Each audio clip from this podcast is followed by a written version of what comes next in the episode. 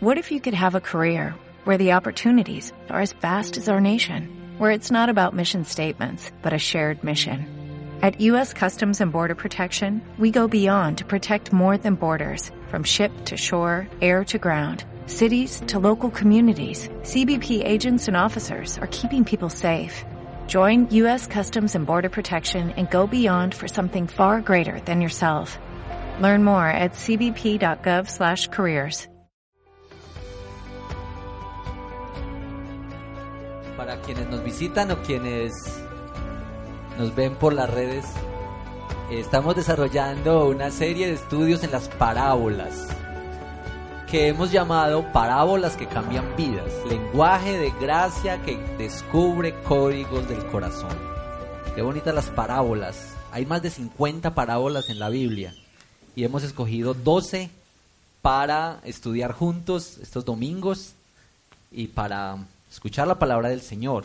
La parábola de hoy está en el libro de Mateo, capítulo 22, versículos 1 al 14. Y es la parábola que se conoce como la parábola de la fiesta de bodas. Entonces, cuando leamos esta parábola voy a pedirles que usted esté muy atento qué es, qué es de esta parábola lo que usted más le llama la atención. Listo, nos han dicho que las parábolas tienen este encanto de alguna cosa que conecta mucho, que atrae. Lo primero que usted ve la parábola una cosa que le llama la atención. Entonces, le ruego que esté atento en esta parábola a eso que usted más le llama la atención para que, eh, bueno, lo conversemos ahorita. Dice parábola del banquete de bodas. Jesús volvió a hablarles en parábolas y les dijo, el reino de los cielos es como un rey que preparó un banquete de bodas para su hijo. Mandó a sus siervos que llamaran a los invitados pero estos se negaron a asistir al banquete. Luego mandó a otros siervos y les ordenó, digan a los invitados que ya he preparado mi comida. Ya han matado mis bueyes y mis reses cebadas y todo está listo.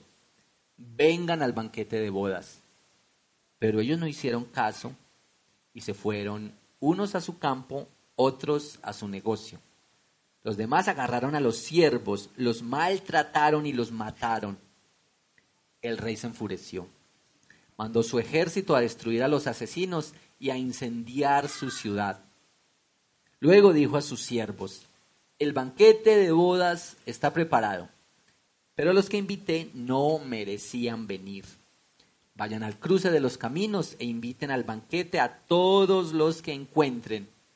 Así que los siervos salieron a los caminos y reunieron a todos los que pudieron encontrar, buenos y malos, y se llenó de invitados el salón de bodas. Cuando el rey entró a ver a los invitados, notó que allí había un hombre que no estaba vestido con el traje de boda.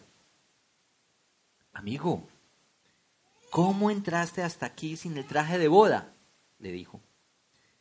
El hombre se quedó callado entonces el rey dijo a los sirvientes, átenlo de pies y manos y échenlo afuera a la oscuridad, donde habrá llanto y rechinar de dientes, porque muchos son los llamados, pero pocos los escogidos. Señor, al acercarnos a esta palabra hoy, venimos con el hambre y con el deseo, con el anhelo de que tu palabra hable a nuestros corazones. Nosotros sabemos que tantas veces nos has hablado de distintas formas, pero nosotros siempre necesitamos escuchar tu voz, aceptar el llamado que nos haces por tu palabra. Oramos que esta palabra sea de edificación, de consuelo, de esperanza, que nos exhorta hoy, que hagas lo que tienes que hacer en nuestros corazones, te lo rogamos. En el nombre de Cristo Jesús. Amén. Amén. Bueno, ¿qué les llamó la atención en esa parábola? Lo primero que le llama la atención a usted. A ver, cuénteme, cuénteme a ver. Usted la, la parábola y dice, ¿qué es lo primero que usted dice? Me llama la atención. A ver, dos o tres hermanos que nos digan qué es. Ánimo, ánimo. Dale, Santi. El hombre que al final es sacado de la fiesta y, y no está invitado. Uno que es expulsado de una fiesta. Imaginen qué oso que lo saquen a uno de una fiesta. Uno que es expulsado de la fiesta. Gracias, Santi. ¿Qué más le llama la atención a usted? Nos han dicho que las parábolas son primero como un cuadro, que la historia está ahí, que hay algo que te llama la atención. Entonces, ¿qué es lo que a usted le llama la atención? buenos y malos. Buenos y malos. Traigan a todo el que encuentren en el camino una fiesta, una fiesta para todos. Busquen a todo el que encuentren por ahí para esta fiesta. No hagan distinción. Muy bien. ¿Quién más? ¿Qué más? Dale. Muchos son invitados, pero poquitos. Muchos en invitados, pocos los escogidos. Ven que a cada uno nos va como llamando la atención algo puntual de la parábola. Un último, último que quiera decir algo. Que los siervos que primero invitó se negaran a, a entrar siendo que conocían al rey. Invitados que di- le dijeron al rey, imagina rechazar una fiesta tan buena como esas. Bueno, voy a, voy a darles esta frase que de alguna manera resume esta parábola.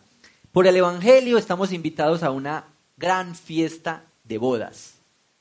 Y el que invita exige que la fiesta se haga a su manera.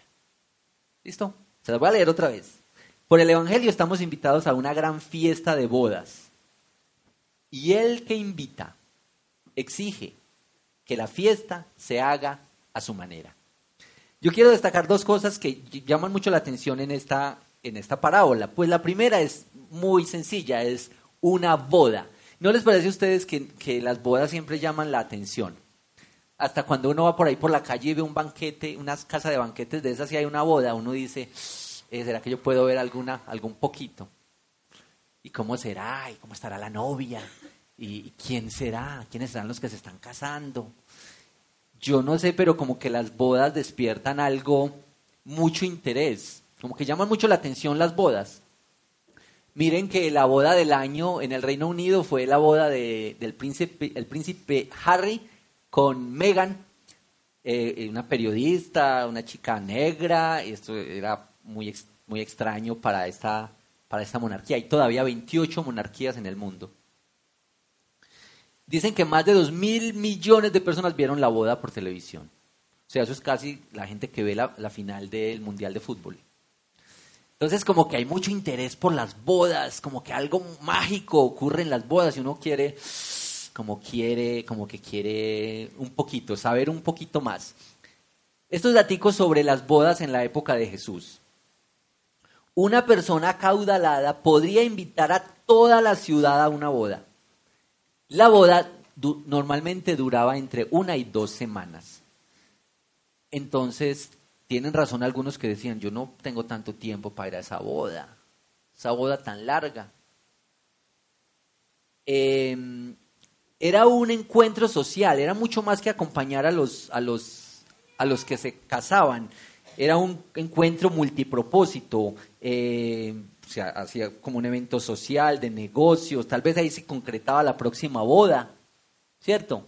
Había intercambios culturales, esto de con quién se casa y cómo se unen familias o dinastías, clanes. De hecho, dicen los antropólogos que la prohibición del incesto, ustedes saben que está, en muchas culturas se prohibió el incesto, es decir, que se casen entre la familia, eh, tenía más el propósito de, es que si uno se casa con los de la familia, ¿cómo hace alianzas con otros? ¿Cierto? Entonces, que el propósito mayor era que no se rompa la idea de que uno cuando se casa se está uniendo con otro, con- con otro clan, con otro grupo, como con otra familia. Entonces las fiestas ocurrían, las bodas, en las bodas ocurrían todas estas cosas. Y eso es muy importante. En estas bodas reales, el rey tendría ropa para los invitados que no dispongan de una ropa adecuada para la fiesta. Eso es muy importante en esta parábola.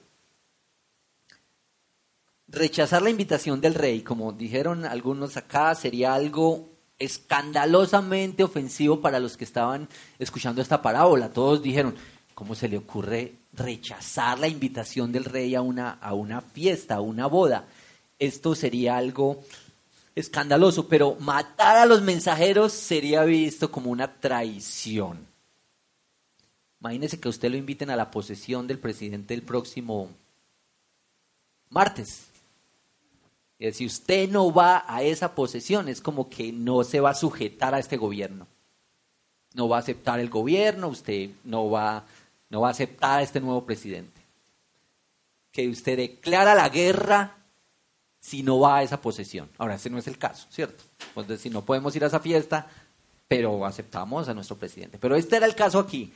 No va al banquete y le está diciendo al rey, no me interesa. Ahora, la parábola es una denuncia al rechazo que el pueblo escogido de Dios ha hecho a los profetas y a la forma como rechazarían al Mesías y cómo el pueblo que estaba invitado al rechazar la invitación, hace que otros lleguen a participar en este gran banquete. Esto es lo que dice que a los suyos vino y los suyos no lo recibieron, pero a los que creen les dio potestad de ser llamados hijos de Dios. Bueno, esto es la boda. La boda. Tal vez la boda es el elemento del cuadro que más nos atrae. Pero, eh, como decía Santiago, una cosa que llama poderosamente la atención en esta parábola es el tema de este hombre que no estaba vestido, vestido. Miren que el que hace una fiesta pone las condiciones, ¿sí o no?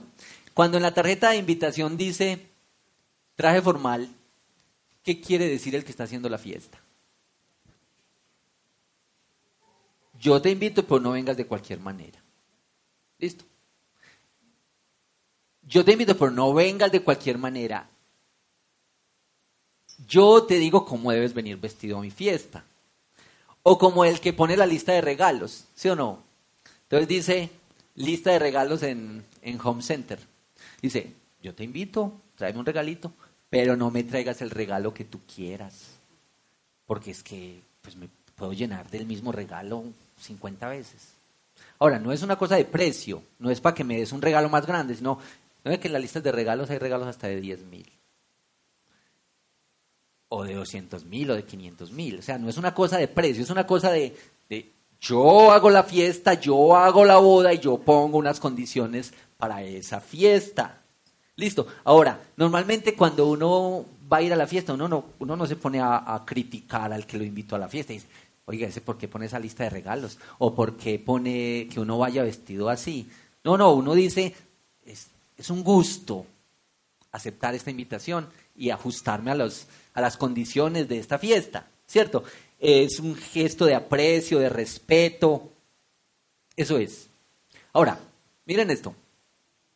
Versículo 11 en la parábola dice, ahí conmigo, por favor, cuando el rey entró a ver a los invitados, notó que allí había un hombre que no estaba vestido con el traje de boda. Ni siquiera dice que era un invitado. El rey entró a ver a los invitados y vio a un hombre que no estaba vestido con el traje de bodas. Probablemente ni siquiera era un invitado, parece que nos da como esa sensación que alguien se coló a esa fiesta. Pero aquí hay uno que dice, em, yo lo hago a mi manera. Yo voy a ir a esa fiesta como yo quiera. Es que, que que no me pongan condiciones para ir a esa fiesta. Yo voy como yo quiera, a mí me parece que estoy bien presentadito así. Ahora, la parábola no nos dice tampoco qué tan distinto era el vestido que llevaba respecto al vestido que tenía que llevar. De pronto era parecidito, pronto tenía algunas rayitas y no, ¿cierto? Pronto era un vestido hasta parecido, pero eh, este gesto, por la manera como el rey actúa, era un acto desafiante al rey. Era un acto de abierta rebeldía, de rechazo. No me importa que pongas las condiciones para esa fiesta, yo lo voy a hacer a mi manera. Trata de desafiar, es como un acto de rebeldía, a mi manera. Un cantante y actor famoso que se, llamó, que se llamaba Frank Sinatra, norteamericano él, dicen, grabó más de 1.300 canciones hizo muchas películas también, compuso una canción que se volvió muy famosa y la canción se llama A mi manera, a mi manera. Después la cantaron como esas canciones famosas que van, les van haciendo las versiones por Vicente Fernández, toda esta gente ha cantado esa canción, a mi manera. Y un pedacito de esa canción decía, he vivido una vida plena, viajé por todos y cada uno de los caminos y mucho más, más que esto, todo lo hice a mi manera. Nosotros queremos hacer todo a nuestra manera. Y también queremos entrar a la fiesta a nuestra manera. Que no nos pongan las condiciones. Yo veré cómo me las arreglo porque yo quiero hacerlo a mi manera. El rey en esta parábola dice, no es a tu manera, sino que es a mi manera. Quien va a entrar a esta fiesta tiene que ajustarse a los lineamientos que yo doy. En el libro de Levítico, eh, el libro de Levítico es un libro escrito para el pueblo de Israel después de salir del Éxodo. Y lo que hay en el libro de Levítico es leyes para una vida aceptable. Y hay cantidad de cosas detalladas, de comportamiento, de cómo hacer las cosas, cómo vivir en la vida de los negocios, en la vida sexual, en la vida familiar, en las relaciones. Y lo que estaba comunicando el libro del Éxodo es, y esto que se repite 50 veces en Éxodo, yo soy Jehová vuestro Dios y yo soy santo. Es decir, no es a que haciendo todas esas cosas vas a tener la salvación. Pero haciendo todas estas cosas, vas a comunicar que es a la manera de Dios. Y esto es lo que quiere anunciar el libro de Éxodo. Lean por favor el libro de Éxodo en su casa esta semana. La santidad de cada uno como respuesta a la santidad de Dios. Ahora, el rey no se centra en la ropa que el hombre tenía. No le dice, está muy mal vestido, venga, venga, a ver, hablemos, venga, hablemos que aquí hay una ropita para usted. Es tan contundente en la parábola que no había como lugar a la subjetividad en la ropa. Es decir, que el hombre podía decir, hombre, yo no entendí, yo no entendí la cosa. Eh, es que era, era como, que, como que hacerse el bobo, ¿cierto? Porque uno dice, hombre, es que a mí no me explicaron bien. No, es que dónde está el, protocolo, dónde está el catálogo, dónde es que dice. No hubo ninguna conversación sobre eso. Era claro cuál era la ropa y era claro que este no tenía. No dice que estaba mal vestido, sino que no estaba vestido con el traje de boda. No es si te sientes mal vestido o te sientes bien vestido. No es la relatividad de nuestra época y de nuestro tiempo. Si para ti está bien, dale.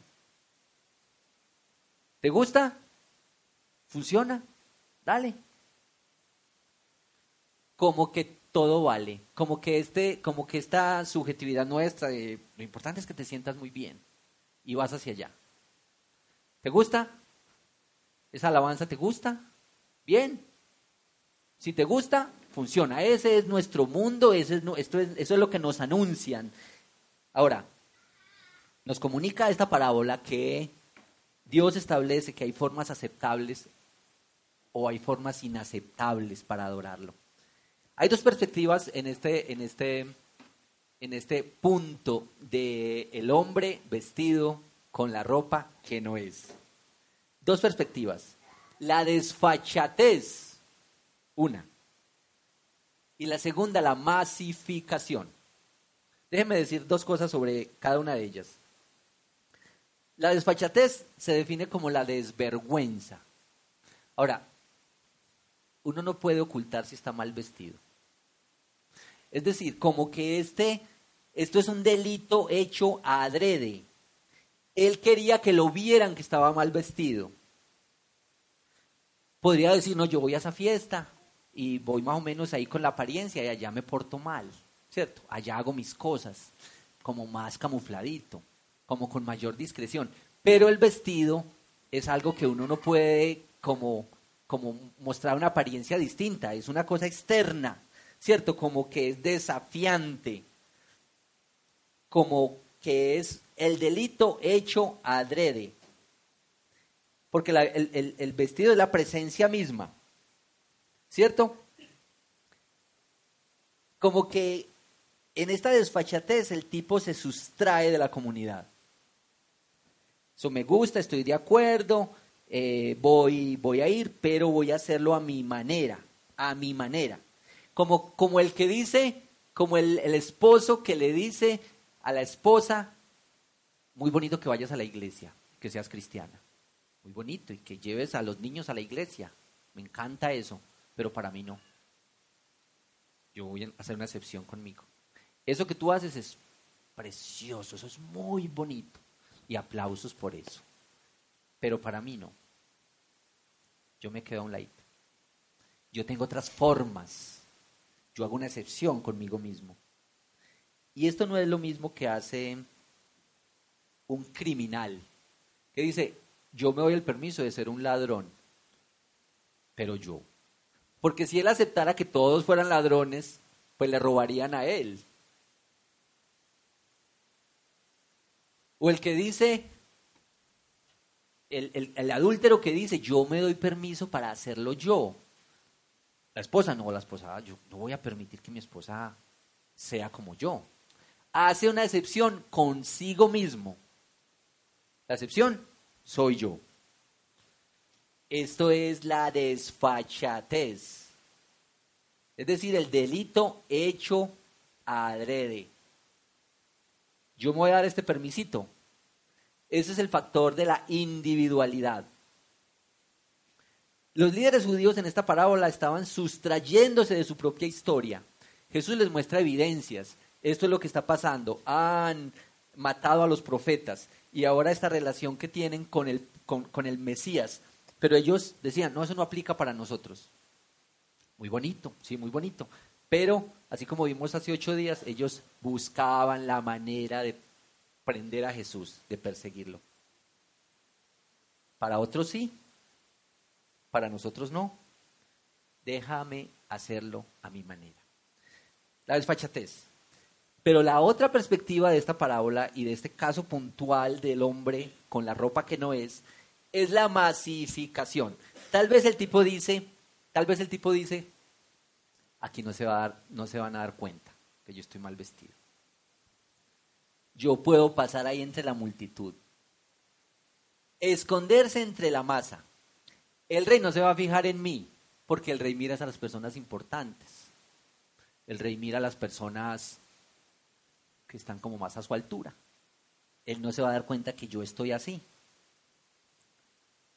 Pero comprendió con mucho dolor, versículo 11, que el rey miró a cada uno. Estaba mirando a los invitados. Usted no podía esconderse, usted no podía esconderse entre la masa. Y mire que hay unos elementos ahí. Es que nadie se viste por uno. La ropa es tan personal. Es que tú no puedes vivir con la fe de tus vecinos o de los hermanos de la iglesia que oran o de tus familiares que son muy consagrados al Señor. De tu mamá, de tu papá, ellos sí son fieles cristianos. La fe es tu ropa y esto es personal y uno no se puede esconder ni puede usar la ropa de los otros. La ropa es tan personal. Mi mamá, mi tío. Este rey ve a cada uno de manera personal. Y no importa quién seas tú. Este es un rey que te mira de manera personal. Hay dos implicaciones de estas dos, de estas dos imágenes, la boda y el vestido. Mire, la Biblia dice que nosotros no vamos a un destino incierto, ni vamos a reencarnaciones eternas, ni a dar vueltas hasta que seamos una gotica perfecta de agua cristalina, ¿cierto? Como dicen eh, la nueva era y algunas corrientes, que uno reencarna y reencarna hasta que es una gotica cristalina y pura. Y ese es el fin. Imagínense ustedes qué esperanza. Lo que la Biblia dice es que nosotros nos conducimos hacia una eternidad que se relaciona con una boda, con una fiesta. Y eso es lo que dice Apocalipsis. Así cierra la revelación que tuvo Juan. Especialmente vean Apocalipsis 19, versículos 7 y 8, que este Apocalipsis 19 es el texto que estamos usando hoy en la adoración.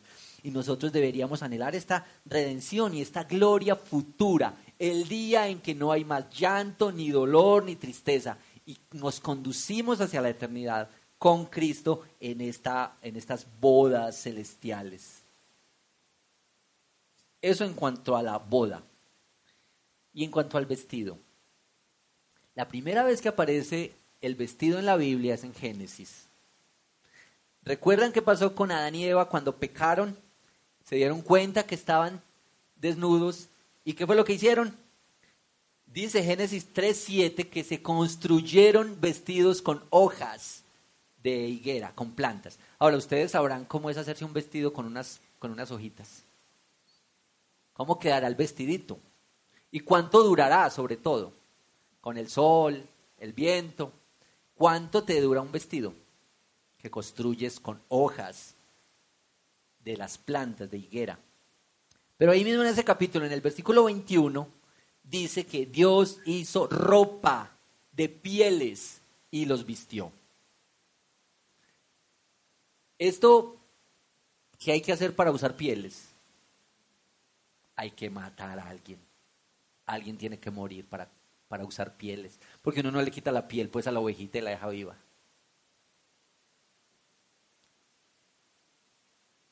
Dios derramó la sangre de esos animales desde el Génesis para hacer pieles para cubrir a Adán y Eva y estaba anunciando que un día derramaría la sangre que cubriría todos los pecados. ¿No les parece que todos tratamos de confeccionar nuestro propio vestido? O pensar que el vestido de otros nos sirve para impresionar y tratar de entrar a esta fiesta. Esta parábola te dice, deja de construir tu propio vestido, porque hay un vestido para ti. Y no se acepta que entres de otra manera a esta fiesta, sino que es con este vestido que el Señor ha provisto para ti. Su manera no está improvisando desde el principio de la eternidad. Mire cómo dice Primera de Pedro 1, versículos 18 y 19.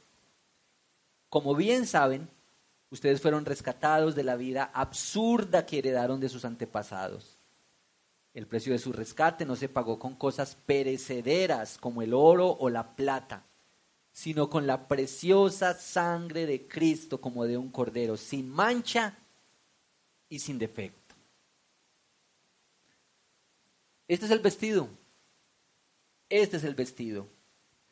En Gálatas Pablo también le está explicando a los Gálatas este tema. Y les dice Gálatas 3:26 al 29. Todos ustedes son hijos de Dios mediante la fe en Cristo Jesús, porque todos los que han sido bautizados en Cristo se han revestido de Cristo. Ya no hay judío, ni griego, esclavo, ni libre, hombre, ni mujer, sino que todos ustedes son uno solo en Cristo Jesús. Y si ustedes pertenecen a Cristo, son la descendencia de Abraham y herederos según la promesa. Dios ha provisto en Jesús el único vestido aceptable para entrar a esta fiesta. Y Él quiere que tú y yo entremos a esta fiesta a su manera y que renunciemos a esta empresa de confeccionar nuestros propios vestidos de autojusticia, de buenas obras, de religiosidad, de ídolos. Que hay tantas cosas que son bonitas, que son buenas, que se convierten en ídolos. Es decir, cosas que adoramos, a las que le rendimos todo nuestro ser y todo nuestro, el culto y toda nuestra energía la ponemos ahí. Dos aplicaciones. Todos los creyentes somos a la vez invitados y mensajeros del rey. Ahora, somos invitados de segunda mano. No pedíamos entrar, no estábamos buscando. La Biblia dice que no lo escogimos nosotros a Él, sino que Él nos escogió a nosotros. Entonces usted y yo somos unos invitados de los que llegaron allá, metidos allá por la gracia del Señor. Eso es la doctrina de la, de la elección. El Señor te eligió y te metió en esta fiesta. El Señor me eligió y me metió en esta fiesta. Pero a la vez somos mensajeros del rey. Y en esta parábola, los mensajeros del rey no les fue tan bien. ¿Qué les pasó a los mensajeros del rey en esta parábola? Todos nosotros que somos mensajeros del rey debemos ser conscientes de esto. Puede llevarnos, puede costarnos hasta la vida. Y cada vez ser un cristiano fiel es más difícil. Cada vez hay más presión social. Cada vez es más políticamente incorrecto decir que tú eres un cristiano que tiene unos valores que reflejan un reino distinto a este. Cada vez es más difícil en el ambiente académico, universitario y de la cultura, decir, yo soy un cristiano y reflejo unos valores distintos, hasta dónde podría llevarte la fe. Y hasta dónde estás dispuesto a ser un mensajero que podría dar hasta su vida por el rey al que le sirves. La segunda aplicación es que hoy tenemos la oportunidad de acercarnos a la mesa. Y la mesa nos recuerda este acontecimiento maravilloso, que Cristo entregó la sangre para rescatarnos y para redimirnos, que su cuerpo fue molido por nuestras transgresiones y por nuestras rebeliones. La, santa comunión no es por si uno se siente bueno. Mira, si tú hoy te sientes pecador, si traes una carga en tu corazón por cosas que han pasado, la Santa Comunión hoy es para ti. Arrepiéntete, ven a Cristo. Porque esto es para los pecadores, para los pecadores arrepentidos. Y estamos llamados al arrepentimiento y a la fe. Este es el banquete de la gracia. Tal vez has tenido ropas sucias, un pasado oscuro, indigno. Hoy todos estamos invitados al banquete de la gracia, pecadores arrepentidos. Este es el Evangelio para todos.